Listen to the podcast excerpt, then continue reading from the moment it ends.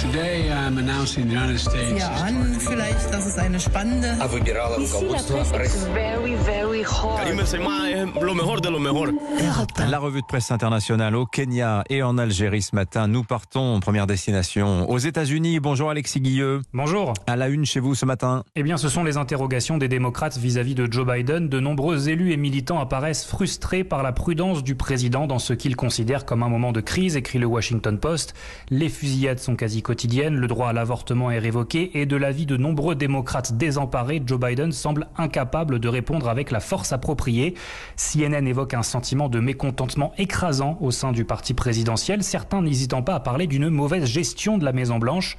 Pour beaucoup, il s'agit avant tout d'un problème de management. De nombreux élus ont fait des offres de service au président et avouent n'avoir reçu aucune réponse. Les démocrates se demandent si Joe Biden peut être à la hauteur de la situation, écrit Politico.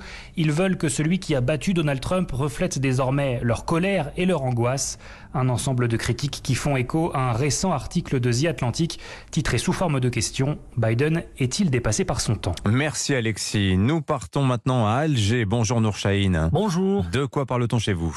Eh bien, la presse revient sur la grâce accordée par le président Tebboune à des détenus du Hirak. Une grâce pour des milliers de détenus, dont ceux du Hirak, titre al. Le quotidien précise que la grâce concerne près de 15 000 détenus de droit commun, dont des personnes détenues pour des faits d'attroupement. D'après certaines lectures, il s'agit là de mesures d'apaisement qui font suite à des consultations entre le président de la République et des représentants de la société civile, ainsi que de partis politiques. Pour le soir d'Algérie, ces consultations devraient aboutir à la promulgation d'une loi spéciale au profit des détenus condamnés définitivement. Le quotidien indique que le texte sera un prolongement de la loi sur la concorde civile qui a permis de mettre fin à la décennie noire de l'islamisme durant les années 90, alors que le journal El Khabar mentionne qu'aucun détail n'a filtré sur cette loi qui sera pourtant dévoilée dans les prochaines heures. Enfin au Kenya. Bonjour Charlotte Simonard. Bonjour. L'actualité ce matin à Nairobi. À la une, le crash de la crypto-monnaie et les 4 millions de Kenyans frappés de plein fouet, titre le média The Citizen.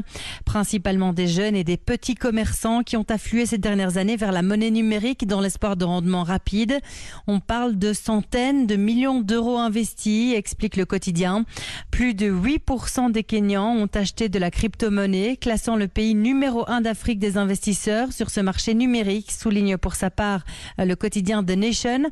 Résultat, le pays est aujourd'hui particulièrement impacté par l'effondrement de la crypto-monnaie alors que son économie est déjà fragilisée par la conjoncture internationale.